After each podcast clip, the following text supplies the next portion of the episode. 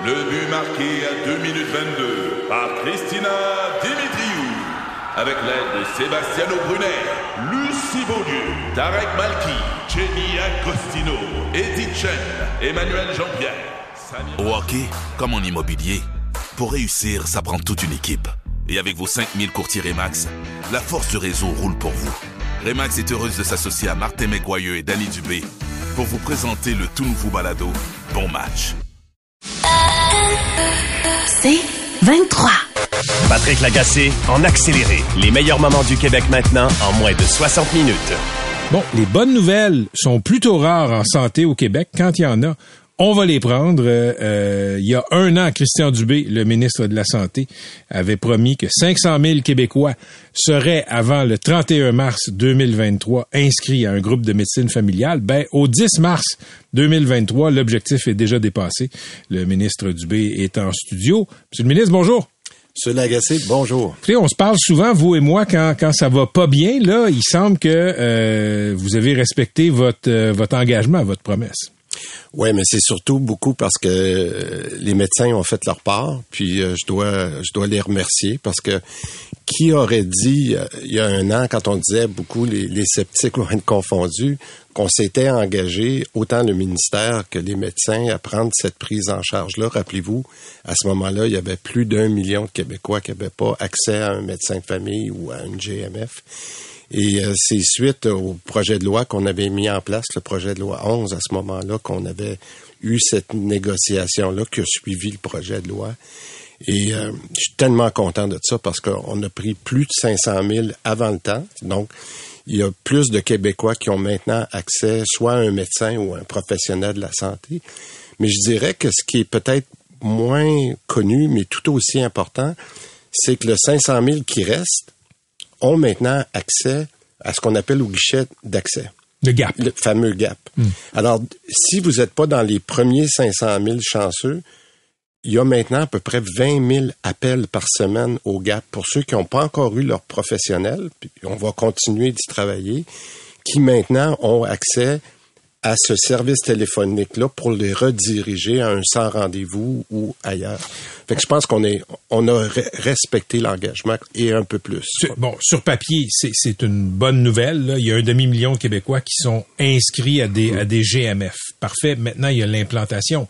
C'est-à-dire qu'on peut être inscrit auprès d'un GMF, mais si on a un rendez-vous dans trois semaines et demie, quatre semaines, euh, ça demeure, ça demeure euh, très théorique. Là. Puis ça, on, on, travaille sur ça en parallèle parce qu'on est capable de faire les deux. Je vous donne l'exemple avec euh, le projet de loi 3, qui était un projet de loi très important pour nous. C'est tout l'accès aux données. OK? Alors, dans l'accès aux données, c'est un projet de loi qui est en train de se finaliser là, dans les prochaines semaines à l'Assemblée nationale. On va être capable maintenant de mesurer non seulement si vous avez accès à un médecin ou à un groupe, mais dans quel temps vous pouvez le rencontrer. Parce que un des engagements qu'on a pris avec les médecins, oui, vous allez faire plus de prise en charge, mais il y a une certaine portion qui doit être vue dans minimum ou maximum, je devrais dire 36 heures. Donc, non seulement il y, a le, volume, mais la qualité du service que vous allez avoir. Mais ça, il fallait être capable de passer le projet de loi qu'on est en train de faire pour faire ça. Pour l'instant, vous ne le savez pas. Pour l'instant, on est dans l'anecdote, là, à savoir un Québécois attend combien d'heures, combien de semaines, combien de jours ou combien d'heures même avant de voir un médecin. Là, on est dans le brouillard.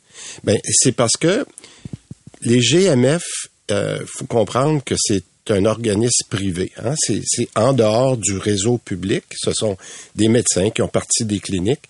Et ces médecins-là n'avaient pas cette obligation-là de fournir parce qu'ils sont dans le système privé. Le projet de loi 3, ce qu'il amène, c'est de dire vous allez être dans le dans le je dirais dans le dans le groupe d'informations qu'on doit avoir pour bien gérer le réseau. Alors donc oui, on n'avait pas cette information là. Maintenant toutes nos GMF, les 400 et plus GMF qu'il y a au Québec, sont maintenant connectés. Puis on va être capable, avec l'autorisation des médecins, de voir dans quel échéancier on répond à leurs demandes. C'est énorme, ça. Alors donc, non seulement on a une prise en charge, mais dans les prochains mois, on va être capable de bien mesurer cette prise en charge. OK, je veux, je veux vous amener sur un sujet euh, toujours en santé. Il y a le gouvernement fédéral qui a annoncé euh, qu'on qu qu retenait 82 millions de dollars en transfert aux provinces et la moitié, 41, exactement la moitié, euh, c'est des sommes qui sont euh, retenues, qui devaient dé- être destinées au Québec. Savez-vous pourquoi? Écoutez, c'est euh, on, on rejoue dans le même film que les fameux transferts en santé sans condition. Je suis excessivement déçu que non seulement on n'a pas eu l'argent qu'on demandait, rappelez-vous qu'on demandait 6 milliards par année, puis on a eu 1 milliard par année, mais que non seulement on nous donne pas l'argent qu'on a demandé, mais qu'on nous en enlève sous le prétexte, parce qu'on a toujours dit que, puis je pense que les Québécois le savent, c'est une juridiction provinciale, la santé. Puis là, le fédéral vient de dire, parce qu'il y a des Québécois, puis comme d'autres Canadiens, qui ont peut-être pas le niveau de service qu'ils devraient avoir, vont au privé pour être capable, des fois, d'avoir un, un- un résultat de test ou une échographie. ou- C'est pour ça qu'on punit les provinces, dont le Québec. euh, oui. Alors imaginez-vous, nous, on dit non seulement vous devez nous donner plus d'argent, mais là, on nous en enlève parce qu'en ce moment, on a une difficulté que le réseau est lié à la pandémie, puis une foule de raisons. Donc, c'est totalement inacceptable que le fédéral prenne ça. Puis on sait même pas comment ils ont fait leur calcul.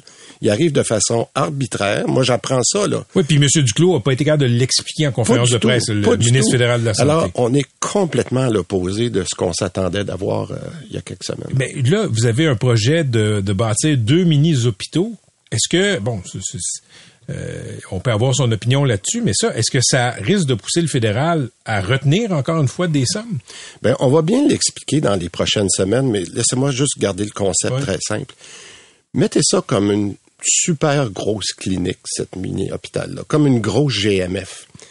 Tantôt, je vous disais que c'est privé, hein, le GMF, c'est des médecins, des fois qui payent le loyer eux-mêmes, et nous, le gouvernement, on les aide à payer leur loyer, mais on dit, votre carte de RAMQ, même si vous êtes une clinique privée, on va vous payer pour.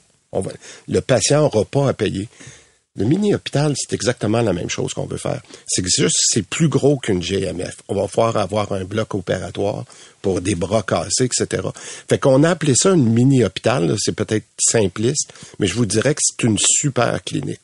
Mais le propriétaire ou les propriétaires du mini-hôpital, ça va être des médecins, ça va être une entreprise privée, mais le Québécois, lui... Il va se pas faire- payer. Il va pas payer. Il va se faire servir gratuitement. Avec sa carte soleil. Avec sa carte soleil. Ça, je comprends ça, mais est-ce que le fédéral pourrait pas poser le jugement que c'est une forme de privatisation qui est en contravention de la loi canadienne sur Mais la là, santé? euh, ils peuvent bien prendre les arguments, mais il va falloir qu'ils disent que nos 400 GMF sont privés aussi. Là.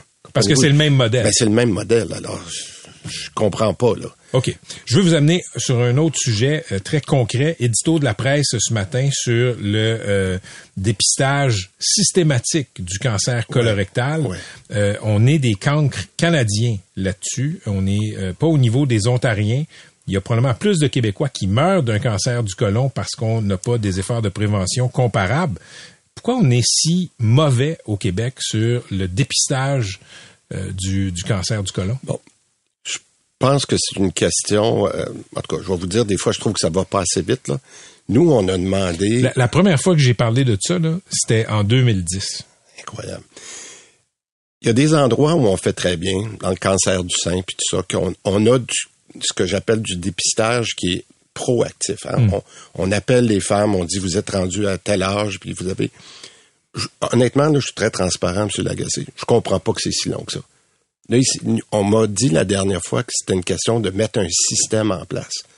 Écoutez, maintenant, là, mettre un système de courriel en place pour être capable de vous contacter, me contacter, moi comme homme ou comme femme, de dire tu devras, particulièrement pour les hommes, d'avoir un, un- un- rafraîchissement ou un rappel à tous les deux ans que tu devrais avoir ce fameux test-là. Je comprends pas que c'est si long. Fait que je vais continuer de pousser la machine. Non, je vous dis, la première fois que j'ai écrit bon. là-dessus, dans une série sur le cancer dans la presse, 2010, il y a des médecins qui me disaient, on n'est pas au niveau de l'Alberta, on n'est pas au niveau de la Colombie-Britannique, on n'est pas au niveau pas de l'Ontario. J'ai pas d'argument. L'argument qu'on me donne, c'est les systèmes. Et moi, je me dis, c'est pas vrai que mettre un système courriel en place, c'est si long que ça. Là. Voilà. Ouais, c'est un peu déprimant. Euh, Mais, mais bon, Mais- bien, il y a une embellie avec euh, l'inscription de 507 000 personnes dans des je suis content que vous le dites parce que moi, là, je travaille sur nos succès.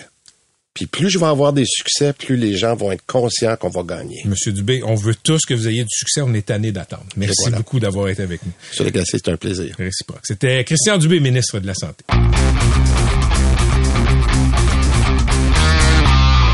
Le 29 novembre 2021, Charles Terrien-Tenière, un jeune homme de 19 ans, jouait au hockey et bang, arrêt cardiaque et euh, il a eu la vie sauve grâce à l'intervenant, de grâce à l'intervention des premiers répondants, des policiers à Longueuil et aussi un gros coup de chance. Bonjour Charles. Bonjour. Qu'est-ce qui s'est passé le 29 novembre 2021? Eh, Écoute, euh, c'était une journée bien normale pour moi. Euh, Je m'en allais jouer, euh, je jouais junior A, j'avais arrêté de jouer compétitif, fait que c'était vraiment juste pour le fun. Comme une ligue de garage. ouais, peu, ouais, peu c'est pas près, mal ça. Avant que je me rende dans la ligue de garage, Ouais. dans le fond. Puis euh, c'est ça, première période, tout allait bien. Puis j'arrive sur le banc, moi, je, je sens mon cœur battre vraiment vite là. Mais ça m'était déjà arrivé auparavant, fait que je me suis dit, ben ça va arrêter, puis je vais être correct après. Mais finalement, j'ai essayé de prendre une bouteille d'eau, puis paf, blackout total. Les lumières sont éteintes. Ouais, c'est en une fraction de seconde, j'ai même pas eu le temps de réagir à rien là. T'a- T'avais une forme d'arythmie. Étais-tu au courant que t'avais que t'avais ça avant? Au courant, non. Je savais qu'il y avait quoi de bizarre, mais j'ai pas, j'avais pas été diagnostiqué rien là. OK. Mais c'était pas la première fois que ton cœur Non, s'emballait non, non. c'était quand tu faisais du sport. fois. Ouais. OK. Là, tu t'es évanoui.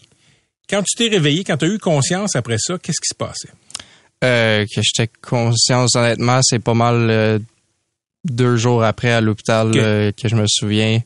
Euh, je me souviens que les, les policiers sont venus me voir, euh, puis c'est pas mal ça. Là. Parce que l'appel au 911, euh, ce jour de novembre-là, en 2021, a été passé à 21h21 minutes. Et tu l'as dit, il y a des policiers qui sont arrivés, deux duos de policiers. Et on est content d'accueillir en studio Étienne Séguin et Gabriel Roy-Lacouture, des agents patrouilleurs au service de police de l'agglomération de Longueuil, qui ont contribué à te sauver la vie et qui sont là. Messieurs, salut. Bonjour. Qu'est-ce qui s'est passé quand vous êtes arrivés à 21h23? Deux minutes après? Euh, en fait, c'est moi et mon partenaire qui a été le premier duo arrivé sur place.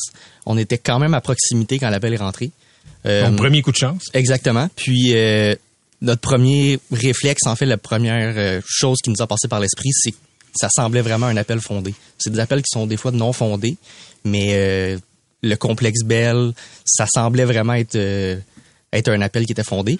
On est arrivé sur place. euh, les joueurs nous ont aidés à traverser la glace parce qu'on était euh, en botte. Puis on a trouvé Charles là, qui était sur le sur le banc, qui était Donc, quand, vous, quand vous êtes arrivé là, euh, vous, l'agent Séguin, vous avez vu qu'il était inconscient. exact. Et là, qu'est-ce que vous avez fait? Vous avez commencé des manœuvres? En fait, de commencer des manœuvres, euh, on était chanceux. Euh, Nous, on a un appareil avec nous, un DA. Par contre, euh, les, le complexe Bell a également des appareils sur place. Le premier réflexe que l'arbitre a eu au moment où ce que Charles a eu un malaise, ça a été d'aller chercher l'appareil. Fait qu'il y avait déjà un appareil sur place qui était prêt à être utilisé. OK, là, j'aimerais entendre votre collègue Gabriel Roy-Lacouture. Donc, vous, vous êtes arrivé aussi. Racontez-nous la scène. Ben, pour vous mettre un, un petit peu à la table, là, nous, on avait un appel avec mon partenaire à l'époque, Simon. là, on avait un appel dans les C à Brossard, là, à proximité. Dans les C, ça, c'est les rues en C. Exact. Ben OK. non, c'est les, c'est délimité en, en lettres. OK, OK, il y a des C. territoires. OK, Exact. parfait. Puis euh, on a entendu l'appel sur les ondes, puis comme Étienne disait, au complexe Bell, ça joue au hockey, ça risque d'être fondé. Fait qu'on a tout, ça nous a allumé, puis on est à côté. Fait qu'on on a fait ça short and sweet, puis on s'est rendu sur les lieux pour aller assister nos collègues. Fait que vous, vous êtes arrivé après l'agent Séguin. Comme une quarantaine de secondes après. Là. Et, et- et vous, comme policier, vous êtes formé aussi, un peu, bah, vous n'êtes pas des ambulanciers, mais vous êtes formé à faire les premières manœuvres de réanimation. Ouais. Qui a fait quoi? Euh, en fait, quand, euh, quand on est arrivé, mon partenaire euh, Maxime à l'époque euh, commençait en fait à ouvrir, à déchirer les vêtements pour pouvoir mettre l'appareil. On s'est relayé en fait chacun notre tour. On était trois patrouilleurs. On s'est relayé à faire le massage à toutes les 200 compressions après ça à se relayer avec l'appareil qui euh, qui à chaque qui fait une analyse en fait constante du euh, de la personne. Donc, le défibrillateur. Le défibrillateur, exactement. Puis euh, qui a effectué des chocs en fait jusqu'à temps que Et, et et là, les agents Séguin et Roy Lacouture, je veux vous entendre sur l'importance du défibrillateur dans une situation comme ça. Ouais, en fait, c'est c'est pas mal la seule façon de ramener les, les, les personnes qui sont en arrêt cardiaque, en fait. C'est important de l'avoir avec... C'est important, surtout dans les centres sportifs, de l'avoir. C'est dans les premiers instants, c'est là que c'est crucial. C'est souvent là qu'on réussit, si possible, à ramener les personnes. Donc, euh, Et, et je, je dois le souligner, le, le- le premier coup de chance qui a sauvé euh, Charles, c'est que vous étiez les policiers pas très loin. Donc, les manœuvres ont commencé. Et de façon incroyable, au, complexe Bell, le défibrillateur était défectueux jusqu'à ce matin-là. Et c'est la vigilance d'un employé, je pense qu'il l'entendait clignoter ou qu'il l'entendait sonner, qui a dit quelque chose qui marche pas. On l'a changé dans la journée et ce soir-là, Charles faisait son arrêt cardiaque. Sans ça, Charles serait mort. Possiblement. En fait, heureusement, nous, on en avait un avec nous. OK. Fait qu'on aurait utilisé l'appareil qu'on a avec nous. Mais effectivement, là, le fait qu'il y en avait un à proximité qui était déjà prêt à être utilisé. Parce que chaque seconde compte. Exactement, chaque seconde compte. OK. Quand tu as appris tout ça, Charles, quand tu as appris Ouais. là, ce qui s'est passé après que les lumières soient éteintes parce que ton cœur a arrêté de battre, qu'est-ce qui t'est passé par la tête? Euh, ben, honnêtement, la première chose que j'ai dit, si je me souviens bien, c'est euh, j'accroche mes patins. Ah oui? ouais, c'est pas mal ça. Je l'ai répété, je pense, au moins dix fois dans la même journée. Euh, ma mémoire était pas tout encore revenue non plus, fait que je répète tout, tout le temps, tout le temps les mêmes affaires. Euh, je leur demandais constamment c'était quoi qui m'était arrivé, fait que j'étais pas conscient encore que j'avais fait un arrêt cardiaque. Puis quand, quand le brouillard s'est dissipé, Ouais. veux dire, là, là tu as su à quel point tu pas assez proche de mourir, à quel point tu, tu devais beaucoup, en fait, tu devais tout à ces quatre policiers-là. Dans quel état tu étais? Euh, j'ai quand même bien pris ça, honnêtement. Euh, j'ai pas, euh, j'ai pas commencé à stresser ou peu importe. J'étais tellement content que j'étais encore en vie dans le fond, puis euh, que tout le monde Hmm. était là pour moi. Euh, J'étais tellement reconnaissant que j'y pensais même plus que ça m'était arrivé dans le fond. là. Tu as fini par rencontrer tes, euh, tes sauveurs? Ouais.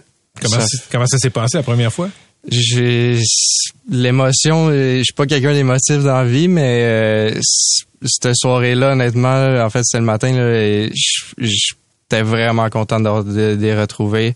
Euh, il était, tout le monde était là, là. même mon coach il était en, en voyage, mais il était là en FaceTime aussi, l'arbitre, euh, tout, tout le monde qui ont, qui ont intervenu était là dans le fond, puis ça m'a euh, ça m'a beaucoup touché. C'était quoi les circonstances de la rencontre? Qui organisait ça? Euh, je me souviens pas qui exactement qui organisait ça. Je, je- me semble que c'est le SPAL, mais je suis pas sûr. La police. Euh, ouais. Puis euh, dans le fond, il y avait la mairesse de Brossard aussi qui s'est impliquée. Euh, fait qu'il y avait vraiment beaucoup de monde qui organisait ça en même temps. euh. Je reviens à vous, l'agent Séguin, Étienne Séguin. Euh, vous étiez là aux retrouvailles. Mhm. Racontez-nous ça. Euh, ben en fait, on n'a pas souvent l'occasion de revoir les personnes avec qui on intervient. Ouais. Fait que c'est sûr que de revoir par après Charles qui, qui est debout sur ses deux jambes puis qui va bien, c'est toujours euh, ça fait quelque chose. C'est ça c'est euh, une récompense en fait là de des actions qu'on a posées. Puis l'agent Roy Lacouture, lui, comment il se sentait pendant euh, les retrouvailles? Ben, c'est quand même quelque chose de surréel. Comme Étienne il dit, on, a rarement la chance de voir l'envers de la médaille. quand on a fait les manœuvres sur, euh, sur Charles, quand l'événement est arrivé, on avait quelqu'un devant nous qui était quasiment du même âge que nous. Fait que c'était vraiment poignant, marquant. Puis de le voir en chair et en os après, quand je suis retourné chez moi le soir, j'ai dit à ma blonde, on, on a, on a sauvé quelqu'un aujourd'hui. Je voyais l'ampleur de, ce- de ce que ça prenait. C'était-tu la première fois de- que vous participiez à un sauvetage comme ça? ça m'est arrivé dans le passé, là, dans un, un autre emploi. C'est deux jeunes qui, qui étaient euh, en train de se noyer au-dessus des chutes Darwin. Mais Ah oui? ouais, Puis qu'est-ce que vous avez fait? on est allé les repêcher. Là. On n'a pas chutes réfléchi. Darwin? Moi et ma partenaire, là, à ce moment-là, on est allé les repêcher. policier? Non, non. Comme euh, j'étais agent municipal là, de sécurité. Mon, mon souvenir des chutes Darwin, c'est que c'est extrêmement dangereux. Là, on n'a vraiment pas réfléchi. là. C'est Il y avait un enfant de 5 puis 7 ans qui était en train de se noyer au-dessus des chutes. Là. Fait que, Puis avec votre partner du municipal là-bas, vous avez sauvé leur vie. on a pitché notre cellulaire notre radio, puis on a plongé à l'eau pour les, les repêcher. Wow. Comment on sent quand on rentre chez soi après avoir sauvé quelqu'un comme Charles?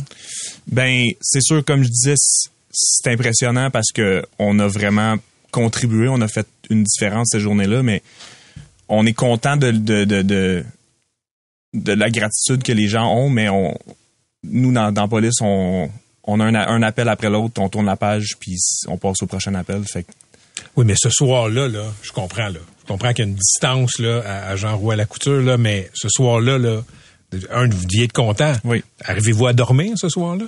euh, comme un bébé. Ouais. Ouais, ouais. OK. Puis l'agent Séguin? Euh, aussi. Euh, sur le coup, je pense dans les moments qui ont suivi, là, euh, mettons l'heure qui a suivi, Ouais. je pense que c'est euh, c'est pas que c'est choquant, mais on, on, on le vit différemment ça l'est parce que ben c'est oui. quelqu'un de 19 ans, c'est quelqu'un Ouais. qui est jeune, puis de savoir qu'on a réussi à, à le ramener, c'est C'est impressionnant. c'est impressionnant. OK. Je m'en voudrais de vous laisser partir sans que vous nommiez les autres gens qui ont participé au sauvetage de Charles Terrien euh, Tenière. Ben moi, cette soirée-là, j'étais avec euh, l'agent Simon Desjardins, OK. mon partenaire. Et? Euh, il y avait mon partenaire Maxime Cyr. OK. Euh, faut pas oublier non plus, tu sais, il y a les paramédics qui sont arrivés assez rapidement, qui nous ont aidés aussi. Ben, en fait, qui nous ont aidés, qui ont fait Oui. leur, Qui ont- qui leur ont pris en travail, qui ont pris là, en ben charge l'intervention. Puis euh, je pense que l'arbitre qui était sur place initialement, qui a eu des bons réflexes, là, je pense que c'est pas à négliger non plus. Charles, le hockey, c'est fini? Ouais, malheureusement, c'est fini pour C'est moi. ça. Parce que là, je, je pense que c'est- je me souviens d'avoir parlé à ta mère. Euh, le sport, l'intensité cardiaque, c'est un peu, euh, c'est un peu dangereux pour toi. Ouais, c'est ça. euh, à cause de ma maladie, dans le fond, que j'ai découvert après, euh, je pense que c'était six mois après que Ouais. ça a pris pour... euh, C'est un deuil? Pas vraiment. J'avais déjà commencé. euh, tu sais, j'avais arrêté de jouer compétitif. Allais dans le juniora, je jouais juste une fois semaine au lieu de sept fois semaine. Fait que le deuil était, il commençait déjà à être fait. Mais c'est sûr que là, c'est vraiment tous les sports. Fait que c'est sûr que c'est un petit peu plus rough, mais je suis capable encore de, de trouver autre chose à faire. Merci à vous trois. Merci à vous trois. Merci aux euh, policiers pour ce que vous faites et pour ce que vous avez fait pour euh, Charles. Vous faites. euh, je sais que vous êtes souvent sous le feu des critiques, mais il y a du très bon travail qui se fait aussi. Merci beaucoup. C'était le jeune Charles Terrien Tenière qui a été sauvé par quatre agents, dont Étienne Séguin, Gabriel Roy, Lacouture et leur euh, coéquipier. Vous les avez entendus tantôt. Ça se passe en 2021 à Brossard. Merci. Et je souligne. La famille euh, euh, veut envoyer le message, la famille de, de Charles veut envoyer le message. Si vous avez des, défibri- de- pardon, des défibrillateurs en public, dans un endroit public, assurez-vous qu'ils soient fonctionnels. Si vous en avez pas, assurez-vous d'en avoir. Ça peut sauver des vies et Charles en est la preuve maintenant vivante. Merci à vous trois d'être venus en studio. Merci. Merci. La rumeur circulait depuis un moment. Le principal intéressé l'a confirmé en conférence de presse aujourd'hui. Pierre-Carl Pellado achète les Alouettes de Montréal à titre personnel. On l'accueille en studio. Monsieur le Président, bonjour. Bonjour. Pourquoi les Alouettes?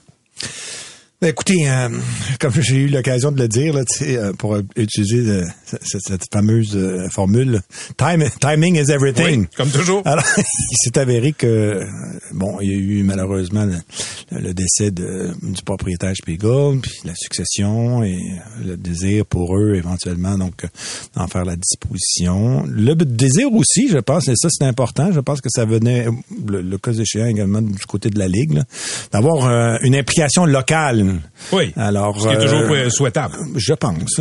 Et bon, que tout était euh, réuni pour euh, faire en sorte qu'une transaction puisse euh, s'effectuer.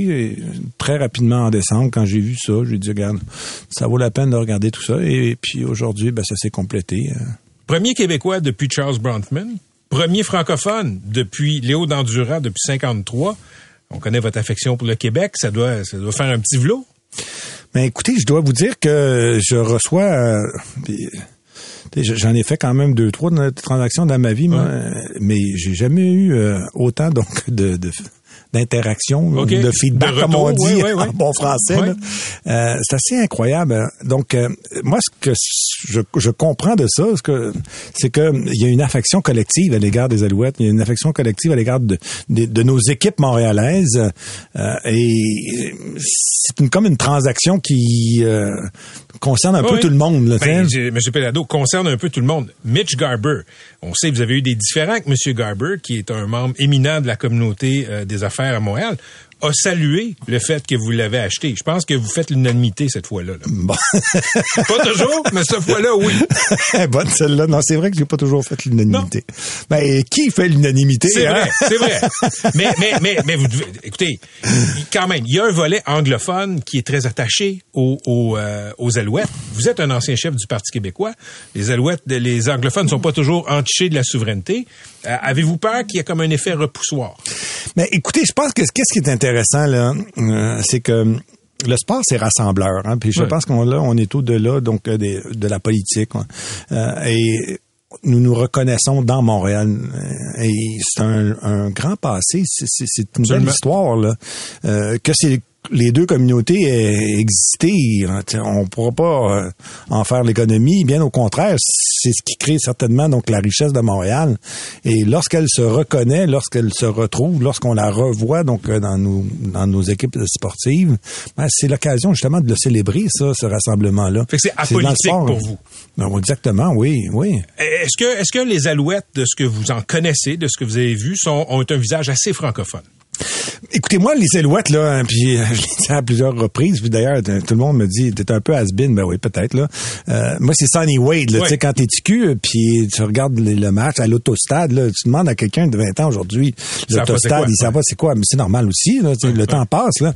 Alors, ça crée, euh, donc, un sentiment d'appartenance, c'est le temps qui passe, on, on a vieilli, mais ça nous remémore euh, d'autres euh, d'autres moments, puis si- chacun, euh, je dirais, tout le monde a, a- a une relation particulière autour de, de ces événements-là. Donc, euh, c'est une bonne chose. euh, et que maintenant, je m'en porte euh, propriétaire, ben, j'en suis très heureux. Mais Mais si allez-vous on peut insister? l'apporter, cette fierté-là, mais pourquoi pas? Ben, vous incitez pour que le visage soit plus francophone ou vous le trouvez suffisamment francophone? Euh, il y a eu, selon, ben, puis je suis pas un expert, là, je me prétends pas être un expert et de loin, loin de moi. Maintenant, euh, j'ai eu l'occasion de le souligner aussi, on est tous d'accord avec ça. Euh, D'ailleurs, je recevais un petit message de Jacques Tanguay, donc qui est impliqué dans le football. Donc le collège, Québec, le oui. football universitaire là au Québec, ça, Très ça- populaire. oui, exactement. Mais puis depuis une dizaine d'années, peut-être un peu plus également, on- puis on a même tendance à penser que ça, cette croissance-là ou- va, va se poursuivre. Alors, est-ce que ça peut amener euh, davantage de joueurs francophones à l'intérieur de la ligue, à l'intérieur des Alouettes Mais je pense que ça va être une implication encore plus forte. Tout comme, puis je suis convaincu que tout le monde était fier de voir un Québécois Oui. participer au Super Bowl. Alors, est-ce qu'il va en avoir d'autres euh, dans l'avenir? Ainsi, les Alouettes, et si mon implication dans- euh, avec les Alouettes peut faire en sorte qu'on on aille encore davantage dans cette direction-là, ben moi, je peux pas faire autrement que m'en réjouir. Et puis, je pense que je ne serai pas le seul non plus à m'en réjouir non plus. OK, il y a, y a un... euh, vous êtes vous êtes un gars plein d'énergie. Là, Québécois, via Vidéotron, a des ambitions pour l'Ouest canadien avec le sans-fil. Vous avez fait un grand investissement. Euh, Il n'y a pas un danger pour vous d'être déconcentré? Parce que c'est fantastique que vous achetiez les Alouettes, mais vous êtes aussi le PDG de Québécois. Oui, euh, j'ai euh, une belle équipe, une grande équipe, euh, des gens d'une une énorme compétence Mhm. euh, sur le dossier auquel vous faites référence. Donc, ça fait quand même un bon bout de temps qu'on y, Oui, mais y il- travaillons. va falloir là. va falloir on espère bien pouvoir effectivement le, le conclure. Euh, nous a- on a déjà commencé, évidemment, vous pouvez vous en douter, à, à travailler, euh, à, à travailler là-dessus. Qu'est-ce qu'on va faire, comment on va présenter euh, le projet, comment on va le commercialiser, quels sont les investissements qui vont être euh, nécessaires? Alors, moi, je j'ai pas d'inquiétude. Puis en même temps aussi, euh, sachez-le, là, tu sais, on en a déjà des équipes sportives. Patrick Roy dirige euh, les remparts de Québec. Euh, Joël Bouchard a été euh, À l'Armada, à l'Armada. Moi, je- c'est pas moi qui va coacher les Alouettes. Là. Non. Puis je ne serai pas président non plus. La tâche que je- qui me revient à moi, c'est de trouver un président, puis on va lui laisser faire la Ou une job. chacun présidente. son. Ou une présidente, effectivement. J'ai eu l'occasion de le mentionner. Parfait. Je veux qu'on parle. le diffuseur des matchs des Alouettes, c'est RDS. RDS, c'est Bell. Bell, on sait, il y a des différends avec Québécois. Vous avez souvent été critique de Bell. Là, ça veut dire que Bell, via RDS, comme vous êtes le propriétaire, va vous faire un chèque personnel. Ben pas tout à fait, mais euh, indirectement, si on veut, dans la mesure où euh, c'est la ligue qui euh, gère les droits de radiodiffusion. Ça va Ligue déranger un peu que Bell va diffuser les matchs de votre équipe. Ben, c'est une entente qui existe euh, Ça et qui va venir à échéance en 2025. On verra comment ça va se passer à ce moment-là. Euh, mais pour l'instant, it is what it is. Là, et puis on va. Puis des, on en fait des chèques à Bell. Puis Bell nous en fait des chèques. Tu sais, dans l'univers des télécoms, c'est comme ça que ça fonctionne. C'est la même chose pour RDS. C'est, distribué par Vidéotron. Puis euh, Bell distribue TVA Sport. Ouais. euh, donc euh, ainsi va la vie. OK. Euh, je- quand je vous ai vu acheter une équipe de sport professionnel, j'ai pas pu m'empêcher de penser, comme bien d'autres, au Nordique. Ça va-tu arriver? Ben, écoutez, vous pouvez vous euh, vous-même, d'une certaine façon, vous en rendre compte. On, on- nous en avons parlé cette semaine. Il y a eu des journalistes qui euh, et des déclarations également aussi du commissaire qui ont été effectuées. Des Euh, rumeurs de ESPN là, euh, à l'effet d'une expansion aux États-Unis. Ouais. Tout ça est toujours un peu euh, difficile à décoder. Oui. Euh, Moi-même, je n'y arrive pas euh, nécessairement toujours. Moi, la seule chose que je peux dire, c'est qu'encore une fois, nous réunissons toutes les conditions qui sont celles nécessaires pour la réussite d'une équipe de hockey professionnel au Québec là, et à Québec. Et si on justement on fait référence à la transaction avec les Alouettes, j'ai eu l'occasion de rencontrer, euh, euh, ben pas physiquement, là, mais on le fait par Zoom, euh, tous les gouverneurs euh, de la Ligue, ainsi que le commissaire et toute son équipe de direction. Ben, ils se sont bien rendus compte que Québécois était un joueur qui pouvait appar- apporter à cette transaction-là énormément de valeur ajoutée. hein, tu sais. Comme on dit, on coche pas mal, on coche pas mal de cases. Euh, et c'est probablement une des raisons pour, les, pour lesquelles ou laquelle euh, la Ligue a considéré et les gouverneurs de la candidature, euh, ma candidature ou celle de Québécois, fort intéressante. Et on va mettre ça justement donc euh, à Ça fait partie du dossier. Mais quand vous dites, quand vous dites, M. Pellado, que euh, euh, on a de la misère à lire les signaux de la Ligue nationale, c- comment ça fonctionne? Êtes-vous en contact avec eux? Il- Faut-il envoyer des lettres, des textos? Je, je sais que c'est un club fermé, la LNH, mais ils doivent vous envoyer des signes. Euh, honnêtement, je dois vous dire qu'on Non? n'a- pas beaucoup de signes. OK. OK. Je veux revenir. Vous l'avez dit, vous l'achetez à titre privé, les Alouettes. Ouais. Mais là, vous venez de dire, Québécois, on est capable de faire ci puis ça. Puis je vous ai entendu dans le point de presse tantôt. Québécois, c'est Pierre-Carl Pellado. Pierre-Carl Pellado, c'est Québécois. Et où la frontière entre vous puis Québécois dans la gestion des Alouettes? Il y a le, le groupe donc sport et divertissement euh, qui est quand même un groupe relativement récent à l'intérieur donc de l'entreprise. Euh, Ça fait peut-être une dizaine d'années maintenant, qui est dirigé par euh, Martin Tremblay. Ou euh, ensuite également avec le centre Qui a été Vidéotron. impliqué dans la transaction. On organise énormément donc de concerts. Ça fait en sorte que ça nous donne des tribunes, des tribunes additionnelles pour faire la promotion de nos produits, pour euh, bien s'engager. Je sais qu'à l'époque, beaucoup étaient dubitatifs à l'égard de la stratégie de la convergence, là, mais il semble que c'est devenu une recette Ça- ça- euh, ça a assez- fonctionné pour la compagnie, assez hein, élargie, là, mais pas le mon Québécois est loin euh, de, de faire ça tout seul. Donc, euh, et puis, je faisais référence aussi au fait que pour la MLS, avec l'impact, euh, Vidéotron a été commanditaire. Je pense que pour Vidéotron, ça a été bon également aussi pour la MLS et pour l'impact maintenant, donc le FC également aussi bénéf- bénéfique. Alors tout ça euh, va participer encore à la même économie. Maintenant, on le sait tous, les Alouettes, ça perd de l'argent. Alors, est-ce qu'on va faire en sorte que Québécois viennent essuyer les pertes euh, de, des Alouettes? Moi, j'ai considéré que c'était pas la bonne chose à faire. pouvez pas demander ça à la compagnie. Exactement. C'est une entreprise publique. euh, Ce sont des actionnaires. Je ne suis pas le seul actionnaire, bien au contraire. Il y en a des centaines, il y en a des milliers. Et lorsque on prend des décisions, et il y a un conseil d'administration, un président, il a toute la gouvernance nécessaire, nous prenons cette décision-là dans l'intérêt général des, euh, des actionnaires. Est-ce que ça veut dire que on travaillera pas avec les entreprises qui appartiennent à Pierre-Carl Bellado? Hmm, Pas nécessairement.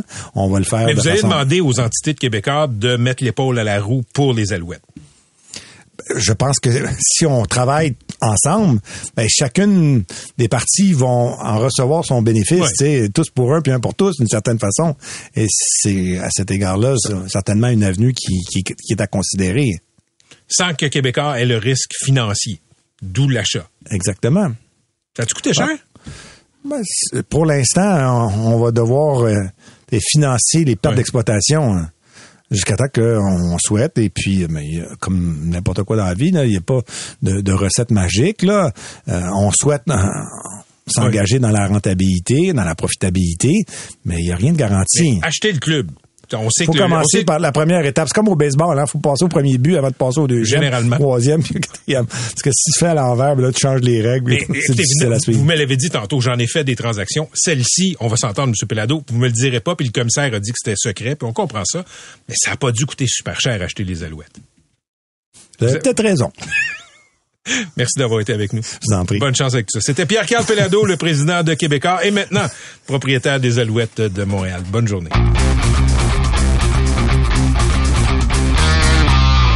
Il existe en Suisse une législation dite Swissness qui édicte des règles claires pour encadrer le caractère suisse en matière publicitaire. L'idée, c'est de réserver à des produits fabriqués en Suisse, des symboles suisses, comme par exemple le fameux drapeau national blanc sur fond rouge. Mais ça touche aussi le mont Cervin. C'est un pic célèbre en Suisse, douzième sommet des Alpes, un pic si célèbre qu'on l'a imprimé, par exemple, sur les emballages des fameux chocolats Toblerone. Mais Toblerone doit dire adieu à l'image du mont Cervin à cause de cette loi sur les symboles suisses, une situation cocasse, euh, typiquement suisse, disons ça.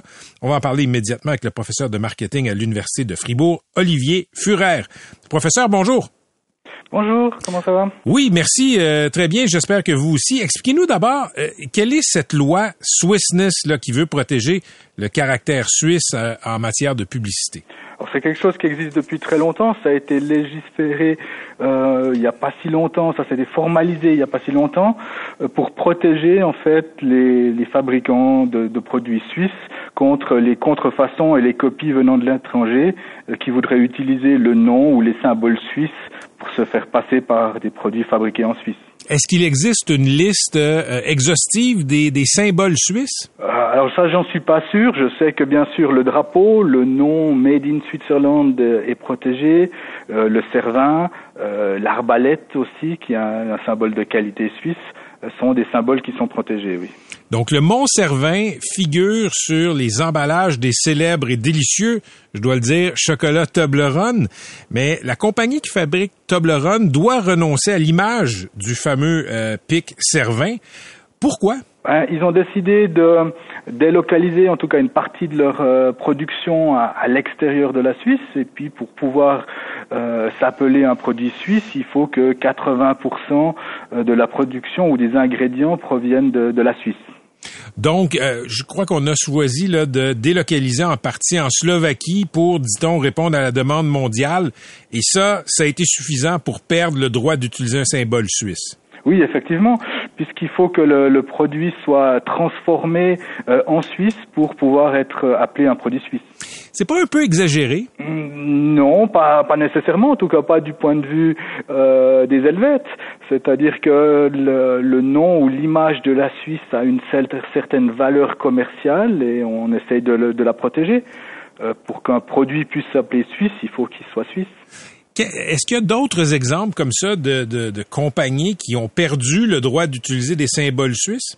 Alors je sais que j'ai pas le nom de marque exact. Je sais que certains produits euh, à base de, de noisettes euh, ou de lait euh, qui ont, sont délocalisés ont, ont perdu le, le Swiss made parce que les ingrédients venaient de l'étranger. Est-ce qu'on est qu'on peut dire, sans se tromper, euh, professeur Fourrer, que euh, le cas de Toblerone qui perd le, le fameux pic euh, du Mont Cervin est le cas le plus célèbre, disons, de l'utilisation de la loi dite Swissness?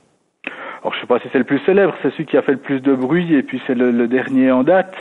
Euh, c'est surtout, ça fait beaucoup de bruit surtout parce que euh, Toblerone c'est une marque globale qui est vendue euh, essentiellement à l'étranger euh, et donc c'est un cas qui, je dirais pas qui fait école, mais en tout cas qui est, qui est bien visible.